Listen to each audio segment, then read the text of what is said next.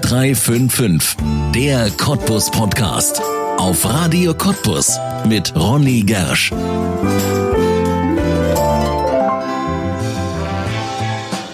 Erfindet man eine App, die einem die Leute wie irrsinnig aufs Handy laden? Welches Problem ist groß genug, um einen jahrhundertealten Vorgang plötzlich revolutionieren zu können? Die Antwort auf diese Fragen gibt ein Startup aus Cottbus.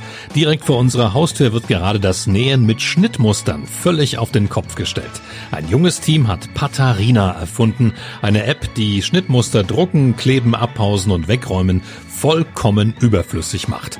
Warum nähende Frauen vor Dankbarkeit darüber beinahe auf den Knien liegen und Männer erst ab einem gewissen Punkt verstehen, was für eine Revolution das ist und wie man in Cottbus ein Business aufbaut, was eigentlich im Silicon Valley zu Hause ist. Das erklärt uns jetzt Entwicklerin Dr. Nora Baum in 0355, der Cottbus Podcast. Mein Name ist Ronne Gersch. Herzlich willkommen. Woher kommt der Name Paterina? Äh, Patharina war ein Gemeinschaftsprodukt von mir und meinem Mitgründer Markus. Ähm, ich hatte immer gesagt, ich möchte was mit Patterns in Air, also Schnittmuster in der Luft. Ah, und da, da ist so, oh. das als Abkürzung wäre Pina gewesen, aber mit Pina kriegt man keine Domain. Also ne, Pina, da ist alles schon, alle Namen im Internet, bei Instagram, alle Social Handles ausgebucht. Und dann hat mein Mitgründer ähm, Markus hat dann irgendwie gesagt, naja, wir verlängern einfach das Pattern, also das Wort für Schnittmuster, und dann wird es Paterina. Und dann haben wir das ER in der Mitte durch ein AR ersetzt, weil das halt die Abkürzung für Augmented Reality ist, also die Technologie, die wir benutzen. Ne? Und dann ist es halt Patarina. Also total verkopfter Name, aber funktioniert gut, ne? Ist halt, war als Domain überall noch frei und funktioniert auch in mehreren Sprachen gut. Also optimal. Und klingt auch ein bisschen weiblich. Ich glaub, ja, das, das war uns auch, wichtig. Genau, wir wollten auch auf jeden Fall einen weiblichen Namen, dass man nicht sagt, das ist hier die äh, Transfer-App oder irgendwie so ein Kram, ne? Sondern halt irgendwie ein Namen, der wie ein weiblicher Vorname klingt. Nun ist das eine App, die inzwischen ja durch ganz viele Medien gegangen ist, die ja. eine relativ hohe Bekanntheit erlangt hat. Welches Problem könnt ihr mit dieser App lösen? In wenigen Sätzen mal zusammengefasst. Wir sorgen mit der App äh, dafür, dass man Schnittmuster, wenn man was nähen möchte als Hobbynäher, nicht mehr mühsam irgendwie abpausen oder ausredeln oder ausdrucken und ausschneiden die Blätter und dann zusammenkleben muss, sondern man nimmt sein Handy, hat das Schnittmuster im Handy drin und kriegt es dann virtuell auf dem Stoff angezeigt, malt es direkt drauf und kann direkt ausschneiden, den Stoff und loslegen. Also man ist viel, viel schneller als Hobbynäher am Nähen und am Stoff. Ne? Warum man das halt macht. Ne? Man, äh, also wenn man näht, möchte man halt gerne mit Stoff und mit der Nähmaschine arbeiten und nicht mit Papier und Schere und Klebeband. Ne? Sonst hätte man ja irgendwie Origami oder was weiß ich machen können. Und da hilft Patarina. Augmented Reality, das ist natürlich etwas, worunter sich viele nichts vorstellen können. Patarina funktioniert, indem ja, was genau passiert? Also Augmented Reality, Augmented ist ähm, das englische Wort für erweitert, also es heißt erweiterte Realität. Und es grenzt sich ab von Virtual Reality, also die virtuelle Realität, meine Güte. Virtuelle Realität ist quasi das, wenn man sich so eine, so eine Brille aufsetzt, die quasi zu ist und dann ja. wie, sich wie in einem Film befindet, ne, in dem man selbst irgendwie mitmacht. Und Augmented Reality ist, ähm, dass man quasi irgendeinen Bildschirm nimmt, wo man dahinter immer noch seine ganz normale Welt sieht, aber irgendeine Zusatzinformation mit eingeblendet hat, die sich auf diese Welt dahinter bezieht. Und manche werden dieses Spiel Pokémon Go kennen. Das war tatsächlich die erste wirklich weltweit populäre, bekannte Augmented Reality Anwendung. Und da ist es halt so gewesen, dass diese Pokémon, also diese kleinen Viecher, die man da fangen konnte, dass die quasi in der realen Welt gestanden haben. Also wenn ich mein Handy hätte und jetzt Pokémon anmachen würde, dann würde da vielleicht ein Pokémon irgendwo stehen und ich würde das mit so einem Ball, den würde ich auf meinem Bildschirm auf dieses Pokémon drauf werfen. Ja? Ähm, mit so einer Fingerbewegung. Und Patarina ist quasi so ähnlich, ja. Nur man guckt halt durch und guckt auf seinen Stoff, der auf dem Tisch liegt.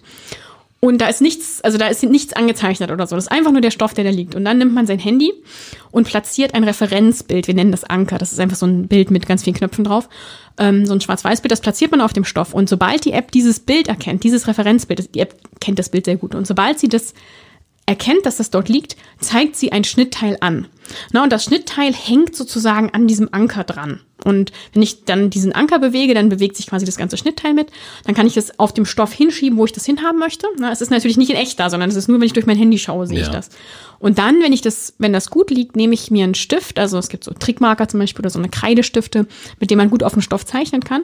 Und dann zeichne ich diese Kontur des Schnittteils durch den Handybildschirm schauend zeichne ich das quasi nach. Ne? Also ich strichel sozusagen diese virtuellen Strichel, die strichel ich ab ne? und strichel die auf den Stoff drauf. Und ähm, auf unserer Webseite patarina.de oder auch in der App drin gibt es ein Video, wo das erklärt ist. wie das funktioniert.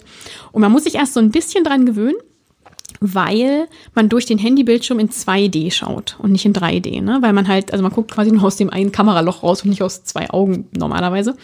Und deswegen ist es, wenn man, also man kann das mal probieren, wenn man einfach die, die Kamera am Handy anmacht und mal seine Hand davor hält und versucht irgendwie mit der Hand irgendwie was auf dem, auf dem Tisch zu, zu zeichnen, dann wird man merken, äh, man sieht nicht, wann man unten ist, weil die Tiefenebene fehlt, sondern man spürt dann erst, wenn man den Tisch berührt. Und das ist im Prinzip das eine bisschen, woran man sich gewöhnen muss, wenn man Patharina benutzt. Ne? Dass, dass es halt so ein bisschen seltsam das erste Mal ist. Aber letztendlich jeder Chirurg operiert so. Ne? Jeder Zahnarzt, der irgendwie eine Kamera da hat, äh, macht das so. Also man gewöhnt sich daran. Jeder Grafiker arbeitet so.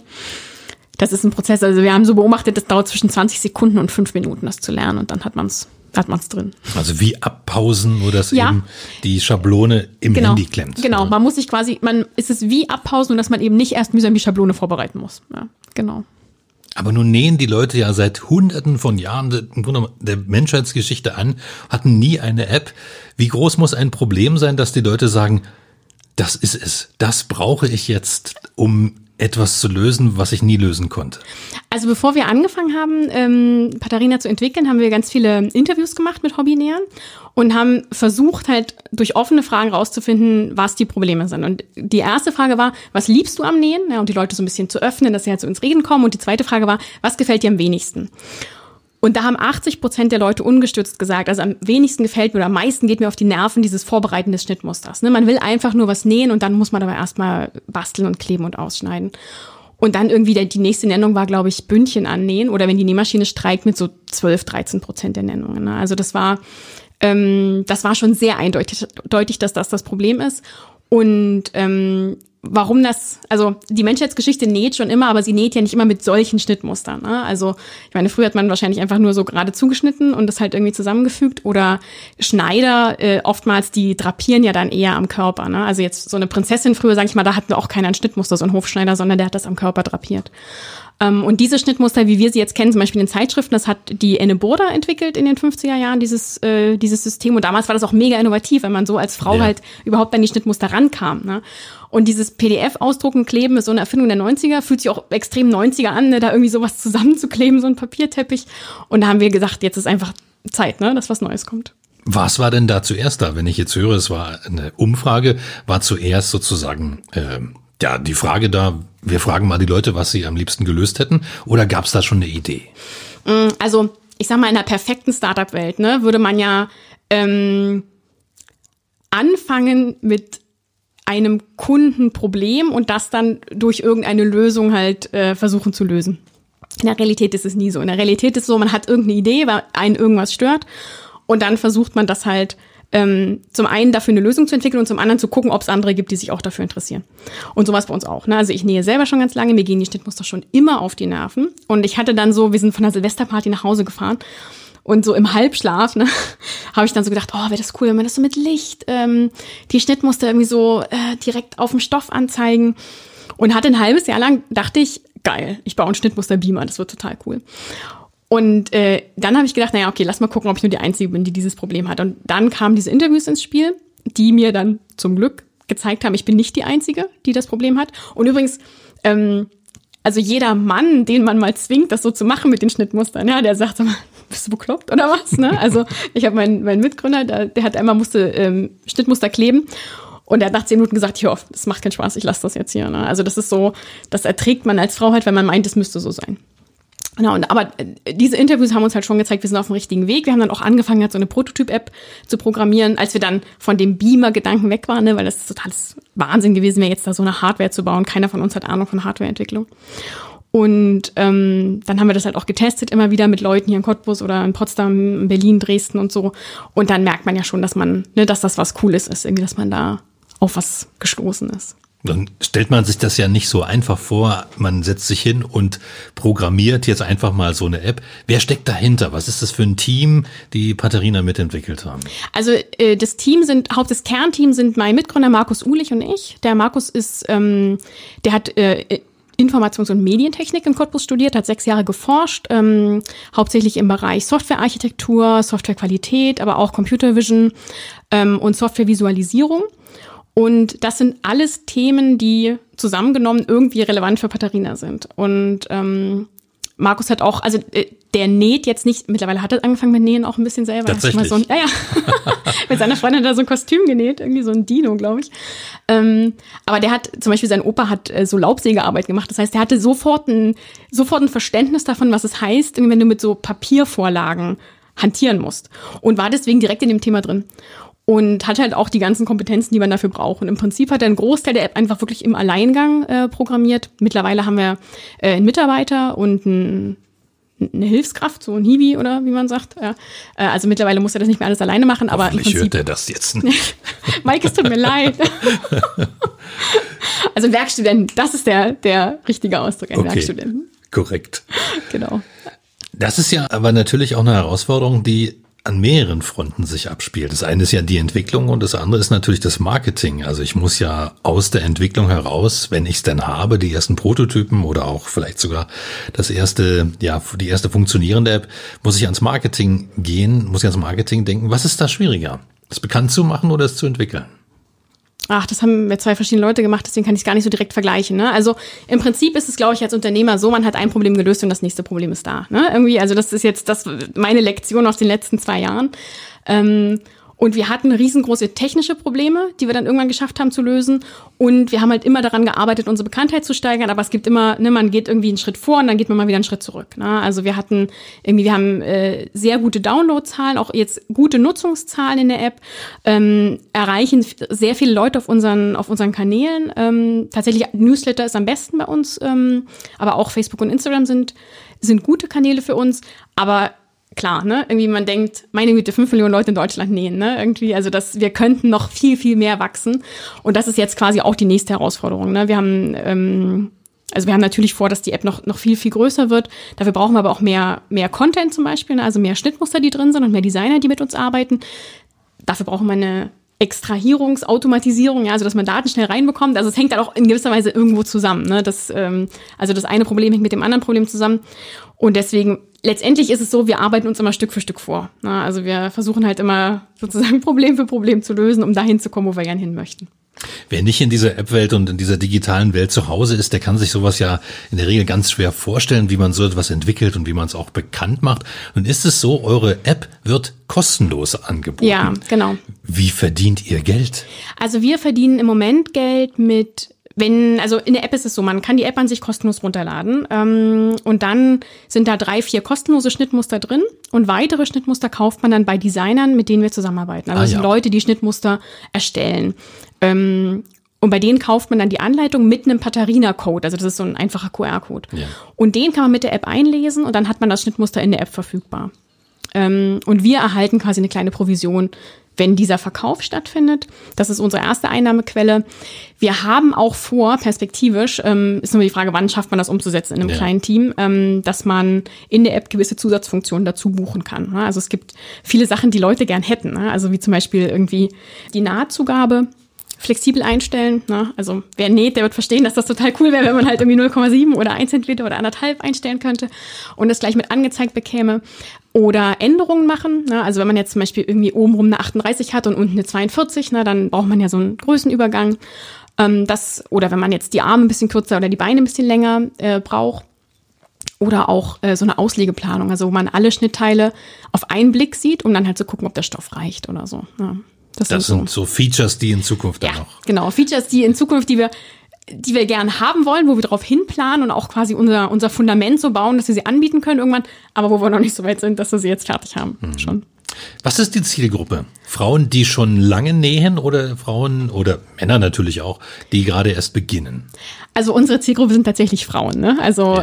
äh, das sind kaum Männer, die in der App, das also unter 10 Prozent von den Downloads ähm, überhaupt sind Männer. Also das übergroße, der übergroße Teil sind Frauen. Ähm, unsere, sag ich mal, perfekte Lieblingskundin ist die, die äh, gerade also die sich gerade in das Nähen reinfindet, das ist bei Frauen üblicherweise mit der Geburt des ersten Kindes der Fall. Ne? Ah, Wenn ja. man dann, ja, das ist so, das ist so ein Wendepunkt Punkt, wo im das, Leben.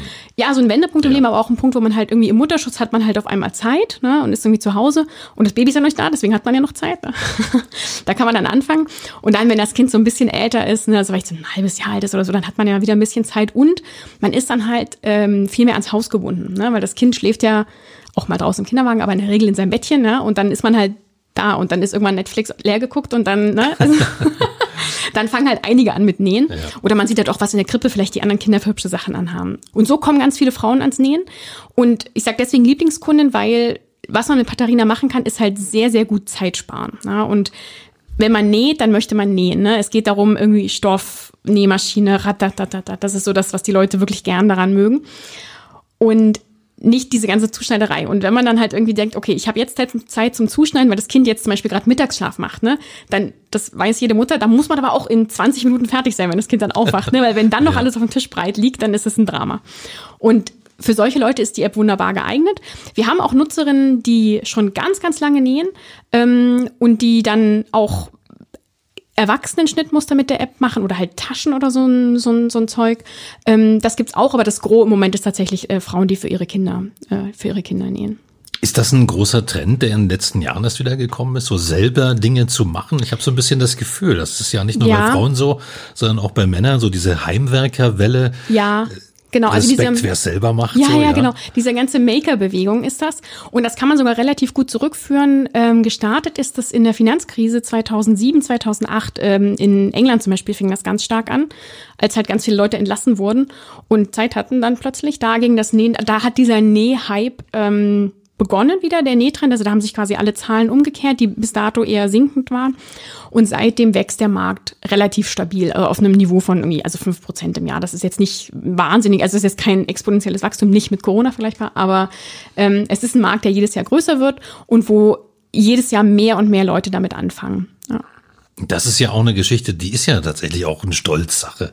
Ich ja. habe selber gemacht, ich habe selber genäht. Total, total. Also das merkt man, merkt man auch an sich selbst, ne, wenn man einmal angefangen hat, irgendwie Sachen selber zu nähen, ähm, dass man irgendwie viel größeren Respekt vor den Sachen hat, die man, die man gemacht hat, weil man weiß, wie viel Arbeit drin steckt.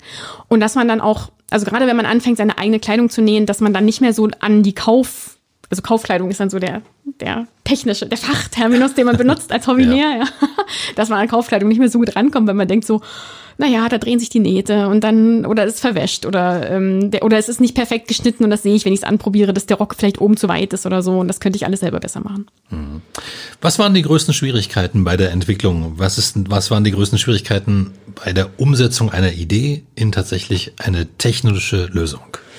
Also wir hatten Schwierigkeiten, glaube ich, auf allen Levels. Ne? Ich glaube, es ist also wenn man sowas gründet, ne, dann stößt man immer auf irgendwelche Probleme, ist, äh, ist mein Eindruck. Oder wir haben alles schlecht gemacht. Aber ich glaube, es geht einfach jedem so. Ne? Man hat irgendwie, ja.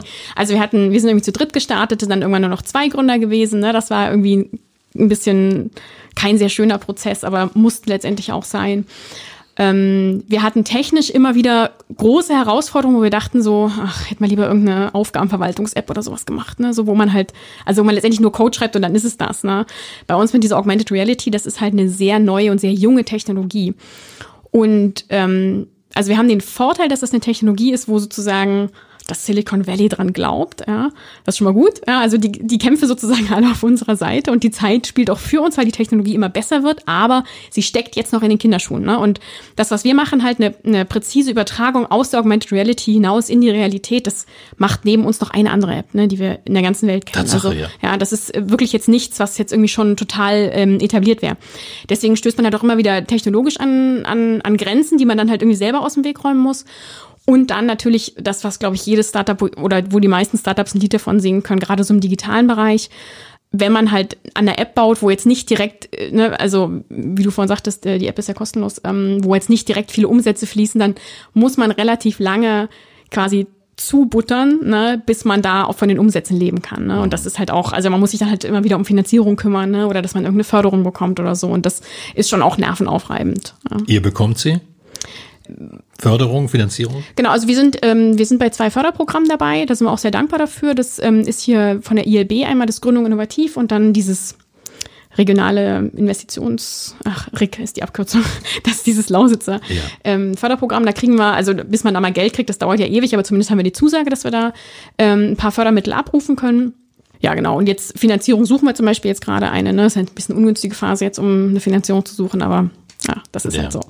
Du sagst gerade, es gibt nur zwei ähm, ja, Programme auf der Welt, die das gerade umsetzen. Eins davon seid ihr. Ja. Wie ist denn das Interesse vom Silicon Valley an euch? Gibt es da Leute, die sagen, mit euch würden wir gerne was entwickeln, wenn ihr da schon dran seid? Äh, nee, das also nein, da hat sich bisher noch niemand Erstaunlich, gemeldet. oder? ja, ja, ja. Äh, ich weiß nicht, ob das so erstaunlich ist. Ähm, ich glaube, das ist halt also zum einen sind wir gut getarnt in unserer Nische, ja, so nur in, also uns gibt's äh, ja im Moment nur auf Deutsch. Ne? Für uns ist Deutschland so eine Art, ich will nicht sagen Testlabor, aber so ein, doch so eine Art Testmarkt, ne? was wir jetzt nutzen, um die App erstmal dahin zu entwickeln, wo wir sie haben wollen, dass sie so funktioniert, wie wir uns das vorstellen. Und erst dann gehen wir mit der App in andere Länder. Ne? Wir haben immer wieder Anfragen von Leuten so, oh, es geht ja gar nicht in Griechenland oder oh, es geht gar nicht in UK und so. Jetzt haben wir sie für die ganze Welt freigeschaltet, äh, seit auch seit einer Woche, aber auch nur auf Deutsch. Jetzt fragen die Leute so, oh, gibt's ja gar nicht auf Englisch. Äh, aber das ist halt, ne, also man muss erstmal sozusagen sein Haus so bestellen, wie man es haben möchte. Das Fundament. Ja, genau, Ja. das Fundament erstmal Verstehe. ordentlich bauen, ehe man dann die verschiedenen Sprachen draufsetzt. Ähm, deswegen äh, haben wir da, glaube ich, also unsere Sichtbarkeit da Richtung Valley ist, glaube ich, null. Ja, so. Und die andere Firma, die kommt aus Litauen, also das ist auch eher ein europäisches ähm, Produkt, die machen halt so eine Zeichenschule. Ne? Also man lernen kann halt irgendwie so zu malen.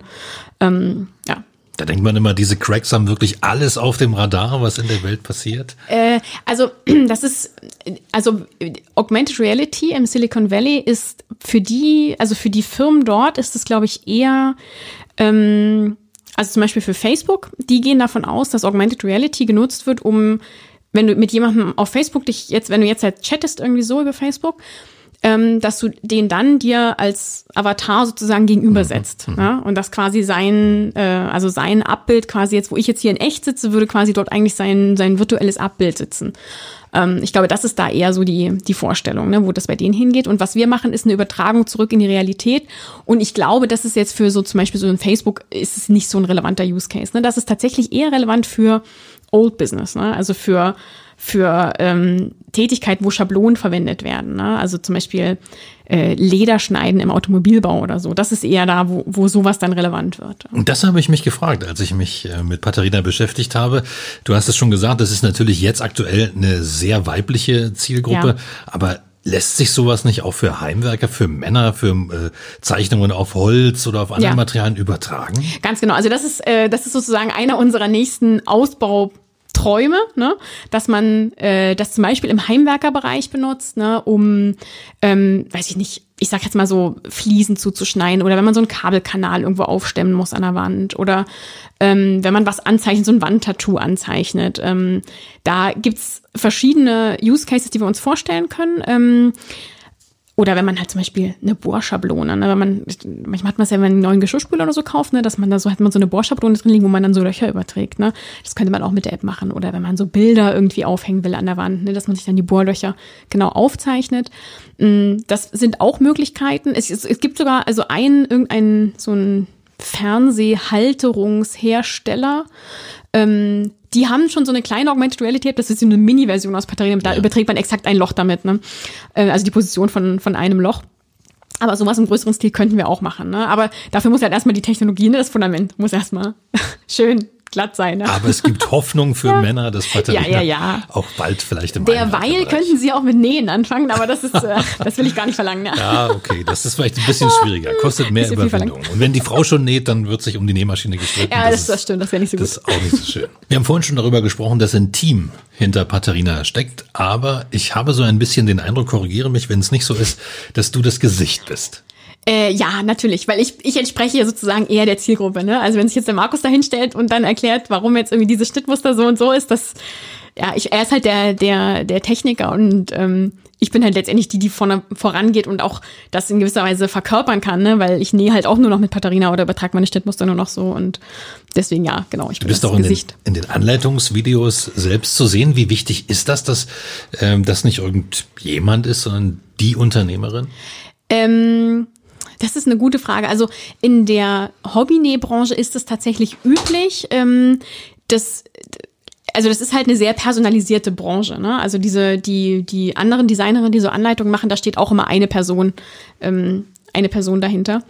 Und die ist dann auch in den Videos zu sehen, aber es ist halt auch einfach, also manchmal ist es schlichtweg Notwendigkeit, ne? wer soll das sonst machen? Also Das sind halt sonst nur Männer, wenn der jetzt sich jemand hinstellt und sagt hier, äh, ich schneide das hier so zu, weil und jetzt nähe ich hier den Reißverschluss ein oder so, das äh, würde nicht so gut funktionieren. Deswegen mache ich das. Du bist promoviert, du bist Dr. Nora Baum. Ja, das stimmt. Worin hast du promoviert? Äh, über Digitalisierung von Handwerksleistungen, Ah, äh, okay. lustigerweise. Also schon, äh, schon nicht ganz fachfremd.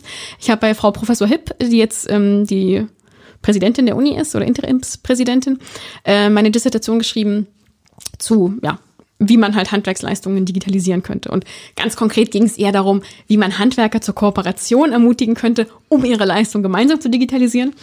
Ähm, aber es hat schon so ein Stück weit auch die Grundlage für das geliefert, was wir jetzt hier mit Patarina machen. Ja. Also eigentlich machen wir sogar genau das, wenn ich jetzt mal so drüber nachdenke. Weil, also das war damals eher so ein, also die, die, äh, die Denkfigur, sag ich mal, dahinter war, wie könnte man zum Beispiel Konditoren dazu bringen, dass sie so alle auf so ein Portal wie kuchenbuchen.de oder was weiß ich, ähm, dass sie alle dort halt irgendwie sich an einen einheitlichen Produktkatalog halten und dann einheitlich diese Kuchen ähm, backen und auf Bestellung und, und verteilen. Und eigentlich, was wir mit Patarina machen, ist irgendwie so ähnlich. Ne? Wir haben irgendwie eine, eine alte Handwerksleistung ähm, digitalisiert oder die Digitalisierung ein Stück weit vorangetrieben, von PDF-Schnittmuster eben auf die digitale Übertragung und müssen jetzt halt auch quasi die ganzen Designer koordinieren, damit die eben in gewisser Weise zusammenarbeiten mit einem einheitlichen Datenformat und einheitlichen App das alles drin haben und das dann verkaufen. Also lustig, eigentlich machen wir genau das, was ich in der Dis hatte, ja. Du sprichst es gerade an. Es kommt sozusagen aus der BTU-Schmiede in Ja. Cottbus. Genau. Spielt das eine Rolle so ein bisschen ähm, auch in der Wahrnehmung hier, dass die Leute besonders ja stolz und das Ganze ähm, stolz sind und das Ganze mittragen, dass es von hier kommt? Also ob das jetzt eine Rolle spielt, dass es aus der BTU kommt, weiß ich nicht.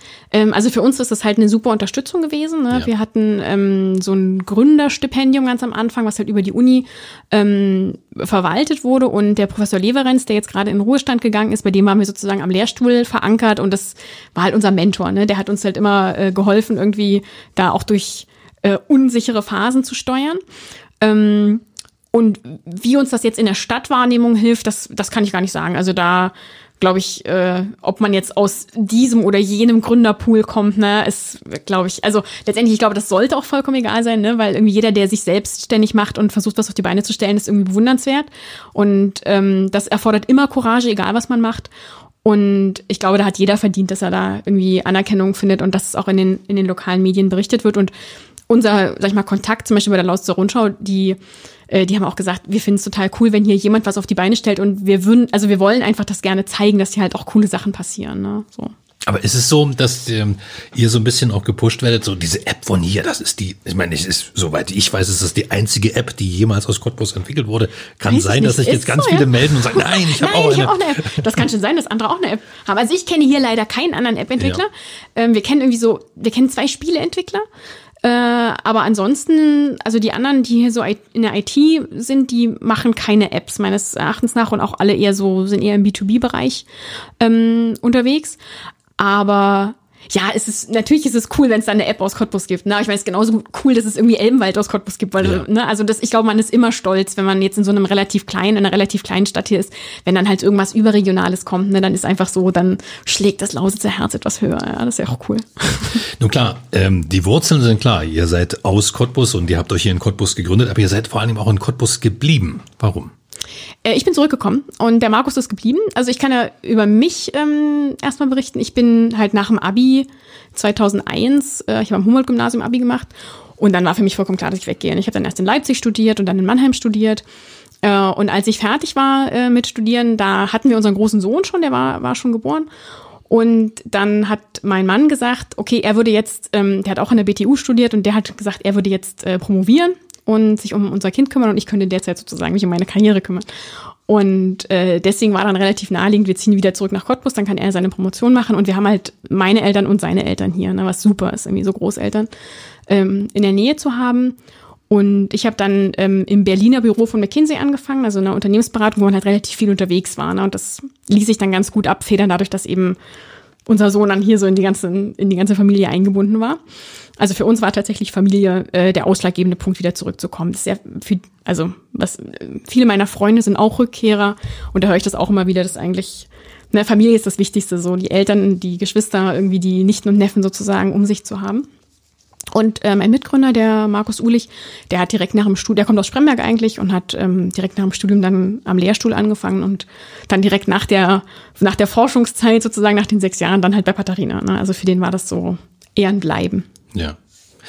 Nun ist Cottbus ja nicht klassischerweise ein äh, IT-Standort und ich könnte mir auch vorstellen, man kommt vielleicht an Grenzen, wenn man sich weiterentwickeln will. Bleibt es trotzdem ein Cottbuser Produkt auch in der Zukunft? Was glaubst du?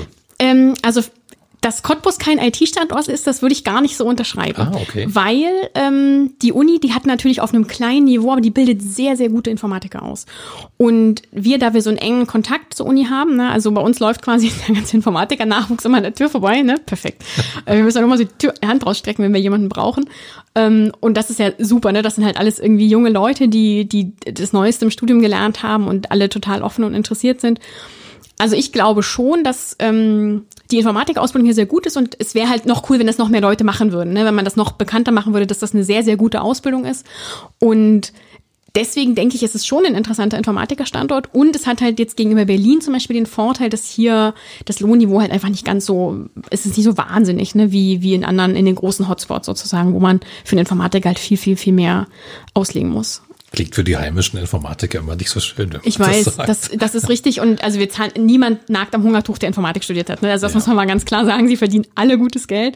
Ähm, und wenn man jetzt als Informatiker sagt, ich möchte hier das absolute mega Top-Gehalt, dann sollte man vielleicht besser nach Berlin oder gleich nach München ziehen. Aber da hat man dann auch das, die mega Top-Miete, die man da bezahlt. Ne? Also das hängt ja immer alles mit allem zusammen. Und ähm, also, es ist nicht so, dass hier irgendjemand äh, äh unterbezahlt wäre, glaube ich, im, im IT-Bereich. Aber es ist für ein Startup ist es ein Unterschied, ob jemand irgendwie 70.000 oder 120.000 im Jahr kostet. Ne? Also das ist klar, dass das ein Unterschied ist. Irgendwie. Ja. Nun seid ihr auch ein digitales Business, das heißt, es ist sowieso egal, von wo aus ihr das macht. Ihr vertreibt euch ja sowieso auf digitalen Kanälen. Insofern, das stimmt. Also ja. wo unser Büro ist, genau, wir haben jetzt ja keinen Laden oder sowas. Ne? Wir ja. arbeiten jetzt auch hier ähm, durch Corona quasi alle im Homeoffice. Ne? Das merkt man dann schon irgendwann, dass es dann so ein bisschen ermüdend, wenn man sich immer nur per Videokonferenz sieht. Das kann äh, aber das kann ja, das weiß ja jetzt jeder im Moment, ja. der irgendwie so einen Bürojob Absolut. hat. Ja.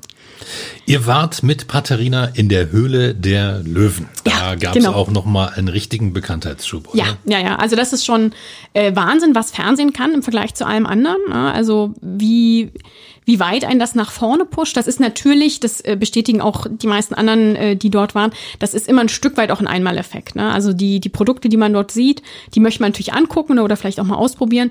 Ähm, also man hält nicht diesen, diesen hohen, dieses hohe Level, aber man, äh, also die, die Grundlast, sage ich mal, die geht halt, die ist danach viel, viel höher. Ne? Und das war bei uns genauso. Also wir hatten wahnsinnig viele, wir hatten an dem Abend 40.000 Leute in der App allein. Ähm, das ist natürlich ein Wert, den erreicht man danach nicht mehr einfach so, ne? aber jetzt haben wir, sind wir relativ gut so mit 15.000 Nutzern ungefähr äh, monatlich unterwegs. Also das ist äh, immer noch eine sehr gute Zahl. War das kalkuliert als Marketing oder war es für euch schon die Suche nach tatsächlich Investoren? Also bei uns war es so, wir hatten das selber nicht auf dem Schirm. Ne? Wir wären jetzt, also wir sind nie rangegangen und gesagt, hey, lass doch mal zur Höhle der Löwen gehen. Ne? Weil für uns Höhle der Löwen halt ein, naja, da gibt's halt Produkte, ne? Dinge, die man anfassen kann und die ja. man dann unter Umständen in der Drogerie am nächsten Tag kauft oder so. Und dann bekamen wir einen Anruf ähm, vor einem guten Jahr, ob wir nicht da uns bewerben möchten. Und äh, sagst du nicht nein, ne? da sagst du nicht, oh, Hülle der Löwen angerufen, aber nein, haha, wir gehen noch nicht ins Fernsehen. Ne? Da sagt man ja, natürlich bewerben wir uns. Und dann haben wir dann ein Bewerbungsvideo fertig gemacht und ähm, die Unterlagen hingeschickt. Äh, wir hatten zum damaligen Zeitpunkt eigentlich nicht nach Geld gesucht. Ne? Aber wenn es da jetzt, also wir waren offen für das, was da halt kommt. Und das ist eine coole Erfahrung, ne? Also mal irgendwie in so einer Fernsehsendung dabei zu sein, das macht schon Spaß. Und das sind alles mega nette Leute. Das war ein total entspanntes Setting dort. Man hatte nicht das Gefühl, dass man da irgendwie jetzt im absoluten Trash gelandet ist oder über den Tisch gezogen wird oder irgendwas. Ne, gar nicht. Sondern es war wirklich alles sehr, sehr ähm, nett und zuvorkommend und äh, das hat auch, also es hat Spaß gemacht, auch diese Sendung dort dann zu filmen. Und wir haben ja dann auch das Angebot da bekommen. Man, also wer es gesehen hat, der hat auch gemerkt, dass wir vollkommen überfordert waren, weil wir überhaupt nicht damit gerechnet hatten. Ja. ja. Ähm, und dann aber auch tatsächlich, also im Nachgang das Angebot sich dann, also wir haben dann alle zusammen entschieden, dass wir nicht zusammenarbeiten wollen, weil das war uns damals nicht so klar, aber wir waren einfach noch nicht weit genug. Ne? Ja. Weil natürlich klar ist, ähm, an diesem Abend, wo das ausgestrahlt wird, hat man halt diesen Boom. Ja, und bei uns war, es war ein, also man, man wird ja ein halbes Jahr vorher ungefähr gefilmt, ne? Und wir hatten dann noch nicht mal die App draußen. Ne? Wir hatten einen wackeligen Prototypen dort mit dem Fernsehstudio. Ach, Sache, ja. Ja, und äh, es war auch wirklich, also es war auch mit alles mit, ähm, wir mussten dann uns sehr stark beeilen, weil es kam ja auch dieses Buch raus und es hatte einen Erscheinungstermin irgendwie. Und bis dahin musste die App fertig werden, die war fünf Tage vorher fertig und Da waren noch ganz viele Bugs drin, die mussten dann alle noch ganz schnell raus. Deswegen wurde das Buch dann auch noch zwei Wochen verschoben, der Erscheinungstermin. Also es war alles schon Drama genug. Und ähm, dem Team von dem äh, Frank Thelen, die haben halt gesagt, ihr seid einfach noch nicht weit genug. Ne? Also für alle, die es nicht gesehen haben, Frank Thelen war derjenige, der sich hätte engagieren wollen. Ja, genau, genau. Der war ähm, in der Sendung halt, irgendwie hat ein Angebot gemacht, ein Angebot, mit dem wir, wo wir vollkommen überfordert waren, ne? weil er direkt mal die Bewertung halbiert, also seine Prozente sozusagen verdoppelt und wir standen da so, was sollen wir tun, was sollen wir tun? Wir wissen es nicht, wir wissen es nicht. Ähm, also das war wir hatten, wir hatten gedacht, wir kriegen kein Angebot. Das war uns eigentlich vollkommen klar, ne? So vorher. Ja. Das war, wir waren dann wirklich platt, als das dann da geklappt hatte. Aber ähm, und dann haben wir in der Folge halt, also wird dann so eine Art Due Diligence gemacht, ne? also eine Prüfung quasi. Und ähm, da haben dann ähm, Frank Thelens Team letztendlich also haben äh, die gesagt, ihnen ist das einfach noch nicht weit genug. Ne? Deren Kapazitäten sind halt wirklich eher für ähm, also deren Kapazitäten, was zum Beispiel Marketing-Push und so angeht, sind eher für eine spätere Phase relevant. Und da mhm. waren wir einfach noch nicht. Ja.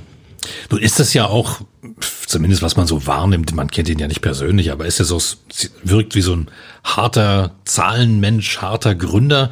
Nun haben wir hier in 0355, dem Cottbus Podcast, auch schon sehr viele Frauen gehabt und haben festgestellt, Frauen gründen anders. Es ist vielleicht am Ende sogar ein, ein Vorteil, dass, dass äh, nicht so jemand an Bord gekommen ist. Ähm, ich weiß nicht, man, man weiß ja immer nicht, wie wäre es gewesen. Ne? So, also wie wäre es gewesen, wenn er jetzt dabei gewesen wäre. Ähm, also wir für uns haben eigentlich entschieden, wir wollen jemanden als Investor, der versteht, dass das, also der irgendwie mit dem Herzen dabei ist und versteht, dass das, was wir machen, auch ähm, also das, das hat eine total coole Entwicklungstrajektorie, aber das ist noch nicht fertig. Ne? Ja. Und es ist auch irgendwo ein Experiment. Ne? Und deswegen ist es, also da muss man schon irgendwie mit dem Herzen ein Stück weit dahinter stehen. Ne? Und ähm, deswegen ist es vielleicht am Ende, also ich denke, eh, es ist immer alles so gut, so wie es gekommen ist. Ne? Also ich, ich weine da nichts hinterher, ähm, sondern das ist alles, alles richtig so. Und wie das jetzt dann mit dem Frank geworden wäre, darüber kann ich nur spekulieren. Und also ja. pff, ja. Wer weiß das schon so genau. Und dass Frauen anders gründen als Männer, das glaube ich auch auf jeden Fall. Ne? Ja. ich glaube, als Frau hat man halt, muss man halt eher, na, wie soll ich das sagen? Man wird häufig nicht so ernst genommen. Ne? Irgendwie ist es so, also wenn wir zum Beispiel irgendwo pitchen oder wenn, wenn ich halt irgendwo, meistens mache ich das dann so, die, die Pitches, und dann ist immer so irgendwie, stellt dann jemand seine coole äh, Fitness-App vor und dann kommt jemand anders mit seinem neuen Fintech und äh, dann noch irgendwas, die machen irgendwas mit äh, künstlicher Intelligenz und dann kommen wir mit den Schnittmustern, ne? Und dann ist da so eine Frau, die irgendwas mit Schnittmustern macht, ne? Dann merkst du so richtig so brumm, brumm, brumm, brumm, bei den Männern so die, die, die Augen und die Ohren zugehen, ja. ja. Und ich hatte einmal bei so einer Pitch-Veranstaltung ähm, war so ein, das war so eine Art so ein Business-Coach, sag ich mal, der war dann da und der meinte so, ja, du, dein Pitch ist schon ganz gut, aber ganz ehrlich, also wer näht denn? Ich kenne ja niemanden, der näht. Ja. Ich so, oh, hm, ist schon so die ein oder andere, die das macht, eine Frauen halt, aber ja das sind schon, also auch junge Frauen. Hm. Also, na, nein, seine Oma. So, äh, Oma in Ostpreußen, sag ich immer, ne? Das ist so. naja. Und dann haben wir so ein bisschen geredet und dann kommt raus, erinnert er sich, dass seine Frau ja näht. Ja. Und die sind nicht irgendwie getrennt oder so, ne? Die leben zusammen, das Kind ist ein Jahr alt, das heißt, er zieht dem Kind die selbstgenähten Sachen an und hat es nicht realisiert, ne, bis ich ihm fünf Minuten lang erzählt habe, dass es durchaus Frauen gibt, die nähen und so weiter. Und dann ist ihm aufgefallen, seine Schwester ja auch.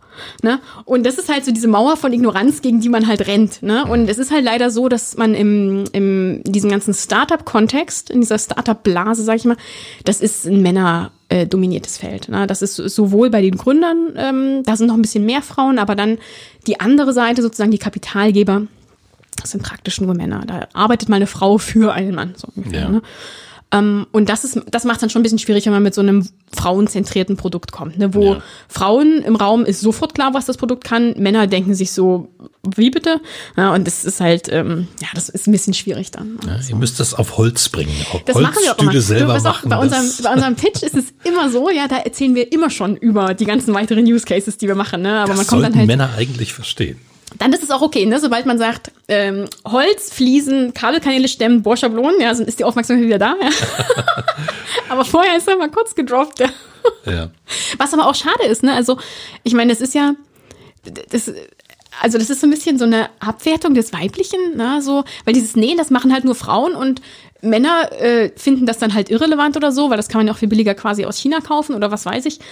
Ähm, aber nichtsdestotrotz ist es ja quasi ein Hobby, was die Frau hat, ne? Und äh, die Frau macht sich auch nicht lustig, dass da mal angeln geht oder so. Also von daher, ich, also ich verstehe nicht diesen Dünkel, den man da als Mann manchmal vielleicht dagegen hat. Ich, ich also werfe das auch keinem vor. Das sind auch nicht viele, aber manche sind wirklich mit so einer Ignoranz, wo ich mir denke so, puh, meine Güte. Also nee.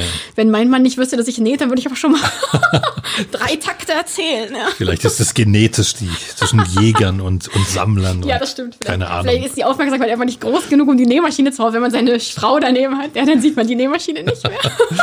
durchaus, durchaus möglich. Durchaus Wenn du das gerade ansprichst, dieses, ähm, diese Startup-Geschichte, äh, ja. ähm, man rundet ja in der Startup-Szene für, ja, entweder für einen Verkauf, ja, also dass man etwas entwickelt und es irgendwann teuer verkauft, also möglichst teuer, oder man entwickelt es sozusagen, um davon ja seinen Lebensunterhalt zu bestreiten. Zu welcher ja. Kategorie gehört ihr?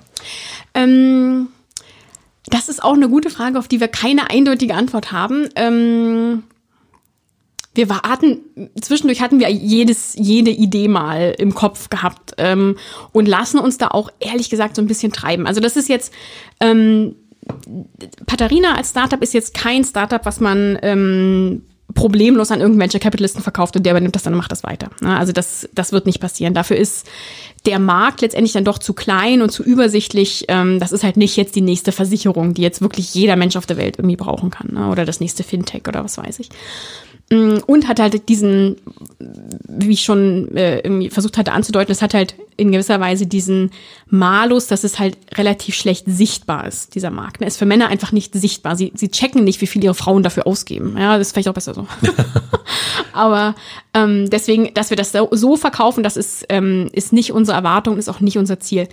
Jetzt, äh, es, es gibt aber nicht nur zwei zwei Pole, ne? So entweder wir verkaufen es jetzt schnell und werden davon reich oder wir machen das bis ans Ende unseres Lebens und das ist dann unser Job, ne? Sondern ich glaube, es wird irgendwo dazwischen sein. Ne? Also wir werden das sicherlich noch ein paar Jahre machen, wir werden das aber auch sicherlich nicht bis an unser Lebensende machen, sondern irgendwann ist einfach ein Zeitpunkt erreicht für eine kleine Firma, wo es Sinn macht, dass zum Beispiel in der größeren Firma mit aufgehen zu lassen oder mit einzubinden, ne? wo dann halt irgendwie die, die, die Vertriebspower viel größer ist oder die einem dann helfen können, in ein anderes Land zu gehen, was man sich alleine gar nicht leisten könnte. Ne? Man muss ja quasi heutzutage letztendlich kaufst du dir jeden Nutzer, ne? Dann kaufst du dann halt irgendwie bei Facebook oder bei Google oder so. Ja? Und ähm, das ist halt immer die Frage, wie viel man dann an Kapazität tatsächlich aufbringen kann als kleines Unternehmen. Also ja. Ich könnte mir vorstellen, wenn man einmal sowas entwickelt hat, entwickelt man auch einen Blick für andere Probleme auf der Welt, die man möglicherweise auch lösen kann. Eine zweite App denkbar oder sagt ihr, volle Konzentration auf eins? Also parallel sicherlich nicht, sondern äh, jetzt im Moment ist das äh, ist volle Konzentration auf eins. Das braucht man auch. Man braucht so einen Laserblick, ne, der, wo man quasi sagt, äh, wir, wir lösen immer sozusagen das größte Problem zuerst. Wenn man jetzt anfängt, sich so zu sehr zu, zu differenzieren schon am Anfang, dann hilft einem das, glaube ich, nicht weiter, ne? sondern ich denke, man muss wirklich das Kernprodukt versuchen, so gut wie es geht voranzubringen. Ähm, diesen Blick zu sagen, irgendwie, man kann jetzt auch andere Probleme lösen, das also ich schätze, das hat eigentlich jeder, ne? Ich glaube, jeder hat irgendwo in seinem Computer so ein kleines äh, Dokument, wo drauf steht, meine Gründungsideen oder so, ja. oder zumindest so im Hinterkopf irgendwo. Ähm, also das, das schleppt, glaube ich, jeder so ein bisschen mit sich rum, ne? So, so, eine, so eine Ideensammlung, was man, was man alles machen könnte, wenn man halt mal irgendwie die Zeit hätte. Und dann ist halt der Schritt ins Tun, ist ja dann immer das, das Schwierige, ne? Also das, ähm, Ideen hat, glaube ich, jeder viele, aber eine Idee an sich ist halt auch relativ wenig wert. Ne? Also das, das merken wir halt auch. Ne? So äh, die Idee gehabt zu haben, ist schön und gut, aber letztendlich Execution is key, sagt man ja immer so. Ne? Also man muss es halt umsetzen. Ja. Apropos umsetzen. Wir reden jetzt in einer Zeit, in der viele Leute, ja, wir haben es vorhin schon angesprochen, im Homeoffice sind und sehr wenig umsetzen Nicht können. Nicht umsetzen, sondern rumsitzen. Rumsitzen, ja. Ähm, trifft euch das auch oder ihr seid ja ein digitales Business, ist da überhaupt nichts zu merken? Wir arbeiten ganz normal weiter sozusagen, ähm, halt sitzen uns nicht mehr im Büro gegenüber, sondern äh, haben halt über Teams oder so und also über eine Videokonferenz eben unseren täglichen Check-in, aber jeder arbeitet weiter an seinen Aufgaben. Äh, die Männer können nicht mehr Kicker nach dem Essen, das ist, glaube ich, die größte Einschränkung. Habt ihr wirklich im Startup? Ja, ja Startup Kickertisch. Kicker. Ja, ja, das ist Markus, Markus Privatkicker steht bei uns im Büro. Total gut. Und ähm, dann ist es so, bei unseren Nutzern ähm, erleben wir so ein bisschen beiderlei. Ne? Es gibt welche, die haben jetzt halt mehr Zeit zum Nähen und es gibt welche, die sagen, ey, ganz ehrlich, ich habe die Kinder den ganzen Tag zu Hause, ne? Irgendwie mir steht alles bis hier und äh, ich will jetzt, also ich kann jetzt überhaupt nicht noch irgendwie an Hobbys denken oder so. Ähm, und was bei uns jetzt in der App irgendwie am allerbesten läuft, sind tatsächlich Mundschutze nähen. Ne? Da haben wir so kostenlose Schnittmuster drin und ähm, das ist, wird im Moment rauf und runter genäht überall. Ja. Das habe ich gesehen, ja. Du machst auch da ähm, Video sogar. Um äh, heute Abend gibt's so eine Live-Session sogar bei Instagram, ja, wo wir live einen Mundschutz nähen, also wo mein Mann einen Mundschutz nähen wird unter meiner Anleitung und alle anderen können mitnähen sozusagen. Der muss herhalten, ja. Er, seine Mutter hat sich von ihm einen selbstgemachten Mundschutz gewünscht das und deswegen ja hat er gesagt, Nora, zeig mir, wie das geht. Ich so, ja, kann ich gerne machen, aber dann machen wir das parallel mit der Instagram-Session. Ja. Sehr schön, sehr schön. Das ist ja. natürlich jetzt ein großes Thema, wobei immer viele Leute sagen, ja, aber hilft das denn überhaupt? Habt ihr euch mal schlau gemacht? Ja, klar. Also wir haben, äh, ich habe einen ganzen Blogartikel über Wirksamkeit von selbstgenähtem Mundschutz äh, geschrieben. Also, es ist so. Natürlich hilft ein selbstgemacht, eine selbstgemachte Gesichtsmaske, schützt nicht den Träger vor irgendeiner Art von Infektion. Ne? Wenn ich mir sowas hier vorziehe, dann kann es immer noch sein, dass ich mich an alle möglichen anstecke. Ich kann immer noch in den Corona-Rotz von jemand anderes greifen, mir das als nächstes ins Auge schmieren. Aber was es hilft, ist, es hält meine eigenen Tröpfchen an mir. Ne? Meine Tröpfchen sprühen nicht in 1,50 Meter Abstand um mich drumherum, wenn ich jetzt niese oder huste, sondern die bleiben halt zumindest zu einem gewissen Teil in diesem Tuch. Und das wasche ich dann danach und bügele es heiß. Ähm, und dann ist es so, also ist sozusagen meine Umgebung vor meinen Tröpfchen geschützt. Ah, ja. So rum, die Richtung. Genau, die Richtung. Und das ist ja, wenn das alle täten, ne, wie es immer so schön ist, wenn das jeder machen würde, dann hätten wir viel weniger Tröpfchennebel überall. Und natürlich, ähm, was man, also was ganz wichtig ist, die WHO sagt, die WHO rät ja davon ab, ähm, selbstgemachten Mundschutz äh, zu promoten sozusagen, ähm, weil die davon ausgehen, dass man dann andere Vorsichtsmaßnahmen außer Acht lässt. Also dass die Leute sich weniger die Hände waschen, weil sie haben einen Mundschutz auf, oder mehr ins Gesicht fassen, weil sie haben einen Mundschutz auf, oder näher an andere rangehen, weil sie haben einen Mundschutz auf. Mhm. Ich glaube, das ist nicht der Fall. Also man fasst sich nicht mehr ins Gesicht, eher fasst man sich weniger ins Gesicht, weil vom Gesicht ja. gar nicht mehr viel übrig ist. Ähm, und dass man, wer, wer einen Mundschutz sich näht und ihn trägt, ja, das ist sowieso der oberkonformste Mensch der Welt. Also der wird auch Abstand halten und ähm, sich regelmäßig die Hände waschen. Also ich habe jetzt für mich, ich habe jetzt Hashtag Normalize Mundschutz ausgerufen und wenn ich jetzt rausgehe, dann habe ich immer meinen Mundschutz dabei. Ich wollte auch irgendwie im, ich musste irgendwas einkaufen, da hatte ich auch meinen Mundschutz an.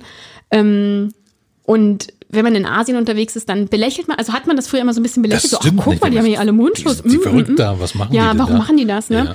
Aber letztendlich, wenn man ins Krankenhaus geht und man wird in den OP gefahren und jetzt hätten alle Operierenden keinen Mundschutz, da würde man auch ein bisschen doof gucken, ne? Ja, und sich denken, aha, schön, ne? Ähm, also letztendlich, ich glaube, wenn man diesen Mundschutz selber macht, dann hält es die eigenen Tröpfchen zusammen. Wenn wir das alle machen, dann sind bei jedem ein bisschen weniger Tröpfchen. Das hilft uns allen. Es steigert die Aufmerksamkeit dafür, was hier eigentlich gerade los ist. Und ähm, deswegen, ich bin total pro Mundschutz und deswegen gibt's auch die Schnittmuster und heute Abend auch diese Live. Session. Und, und wir machen die immer mal wieder, die live, auch bei Facebook nächste Woche. Ja, und ich habe sogar bei euch gesehen in der App, es sind sogar ja sogar schöne Schnittmuster. Also es ist nicht bloß diese Operationsmaske so einfach ganz gerade geschnitten, sondern eine Korrekt. so mit so Schwung über die Nase. Ja, wir haben und so genau. Es könnte gibt, neue Mode werden. Es gibt da zwei verschiedene Modelle, genau. Und die mit Schwung über die Nase, dieser sieht man auch aus so ein bisschen so wie, wie irgendwie so ein, ja, wie so ein Ninja. Ja, ja, genau, wie so ein Ninja, richtig. Aber tatsächlich, wenn man die spenden will, dann ähm, ist es besser, man macht dieses flache Modell mit dem Draht oben, weil die äh, größenvariabler sind. Man weiß ja nie, wer die gespendete Maske anzieht. Und ähm, mit dem Draht halt kann das jeder so an seine Nase ah, ja. feststecken, wie er möchte. Mhm. Und wenn das aber so eine Genähte ist, dann kann bei einem kleinen Gesicht kann die halt bis oben in die Augen gehen und bei einem großen Gesicht hängt die eher weiter unten. Deswegen, also wenn man das spenden möchte, dann sind eher die mit dem Draht. Also diese flachen, diese OP-Masken sozusagen besser. Muss man aber auch aufpassen, wenn man die spenden will. Ich weiß nicht, ob du es mitbekommen hast, aber es gibt da so eine Abmahnwelle. Ja, ja, ja. ja. Wie, wie dürfen die, wie dürfen die heißen? Gesichtsmasken, Tröpfchenfänger, Masken, Mund-Nasenmaske kann man die nennen. Man muss nur das Wort Schutz vermeiden. Ah, okay. Hm, das also. ist das, worauf sich diese Abmahnung bezieht, dass man eben den Eindruck erweckt, das wäre ein Medizinprodukt und das ist es natürlich nicht. Da haben zu viele Abmahnanwälte momentan Homeoffice. Das, ja. ja, das muss man leider Eindruck, auch sagen. Ja, Aber eben auch verrückt, dass wir uns, ähm, dass wir uns irgendwann mal über ähm, selbstgenähte Mundschutz zu unterhalten. Ich finde es verrückt. Also ich bin auch, äh, wenn mich jemand fragt, ob der Draht nicht rostet, dann ist meine Standardantwort immer, ähm, ich glaube, der Draht rostet und ich hoffe, dass es egal sein wird, weil wenn der Draht rostet, ist hoffentlich diese Zeit vorbei, ne, dass ja. wir einen Mundschutz brauchen. Und dann können wir die hoffentlich alle in einem riesengroßen Freudenfeuer verbrennen oder was weiß ich ja, oder vergraben irgendwo. Ähm, dass man dann, ja, das hoffe ich ja, dass wir ja. die ja nicht mehr brauchen irgendwann. Aber wer weiß, im Moment brauchen wir sie, ne? Verrückte Zeit. Ja. Es wird eine Zeit nach Corona geben, da bin ich ganz, ganz sicher. Ja. Was wird in dieser Zeit aus Patharina werden? Was ist dein Traum? Was ist deine Vision? Wann denkst du, dass Corona vorbei ist? Oh, wenn ich das wüsste. Ich hoffe schnell, ich hoffe schnell. Also unsere, sagen wir mal, ein bisschen längerfristig. Ich hoffe, äh, also das wird hoffentlich, wird dann schon eine Corona-Impfung da sein. Ähm, so eine App ist leicht in ein anderes Land gebracht. Man muss sie im Prinzip nur übersetzen und ein bisschen lokalen Content reinpacken. Deswegen eigentlich möchten wir Patarina gerne in allen Ländern sehen. Ähm, zumindest auf Englisch und dann idealerweise auch noch auf Russisch zum Beispiel. Die haben eine ganz große Näh-Community oder auch auf ähm, Spanisch ähm, würden wir die gern haben, Portugiesisch und so. Ähm, das ist das eine mit natürlich dann ganz vielen lokalen Schnittmustern drin, die dort halt populär sind in dem jeweiligen Land. Und dann äh, das andere ist, dass man mit Patarina äh, weitere Use Cases, ne, wie man sagt, weitere Anwendungsfälle umsetzen kann. Also die Heimwerker. Da sind wir Für wieder bei den Heimwerker. Heimwerkern. Ja, Das genau, genau. Die Bohrschablone so. Da müssen wir mal gucken, was es dann tatsächlich am Ende werden wird. Das äh, ist im Moment sind das alles nur so ein bisschen spinnerte Ideen, aber ja, das, äh, das sind so unsere beiden Entwicklungsrichtungen, in die wir, in die wir gehen möchten. Dafür wünschen wir alles Gute. Vielen Dank für deinen Besuch in 0355, dem Cottbus Podcast. Toi, toi, toi, dass Corona bald vorbei ist und dass ihr noch viel, viel mehr User bekommt. Danke, dass wir hier sein durften. Sehr gern. Das war 0355, der Cottbus Podcast. Mein Name ist Ronny Gersch und du kannst diesen Podcast abonnieren, um keine Folge zu verpassen. Auf 0355.de findest du alle Links zu iTunes, sämtlichen Android-Apps, zu Spotify oder auch zu Soundcloud. Oder du hörst uns ab jetzt als Radioshow auf Radio Cottbus jeden Sonntag von 10 bis 12 und Achtung, diesmal am Montag von 18 bis 20 Uhr in der Wiederholung. Ich bedanke mich fürs Zuhören. Bis zum nächsten Mal.